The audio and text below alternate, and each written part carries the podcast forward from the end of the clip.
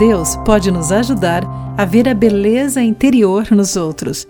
Olá, querido amigo do Pão Diário, bem-vindo à nossa mensagem do dia. Hoje vou ler o texto de Lisa Samra com o título Beleza Escondida. Precisei persuadir meus filhos a acreditar que valia a pena colocar o equipamento de mergulho e espiar o fundo do mar. Porém, depois do mergulho, eles emergiram extasiados. Há milhares de peixes de todos os tipos. É lindo! Nunca vimos peixes tão coloridos.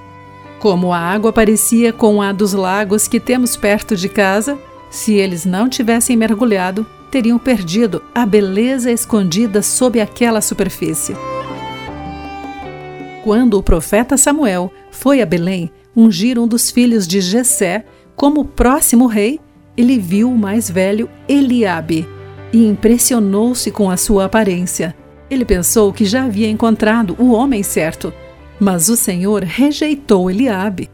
Deus lembrou a Samuel que o Senhor não vê as coisas como o ser humano as vê as pessoas julgam pela aparência exterior, mas o Senhor olha para o coração. Samuel, então, perguntou se havia mais filhos.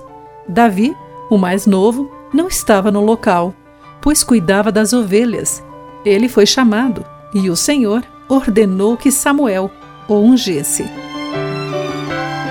Com frequência, olhamos as pessoas apenas superficialmente e nem sempre temos a calma de ver a sua beleza interior às vezes escondida.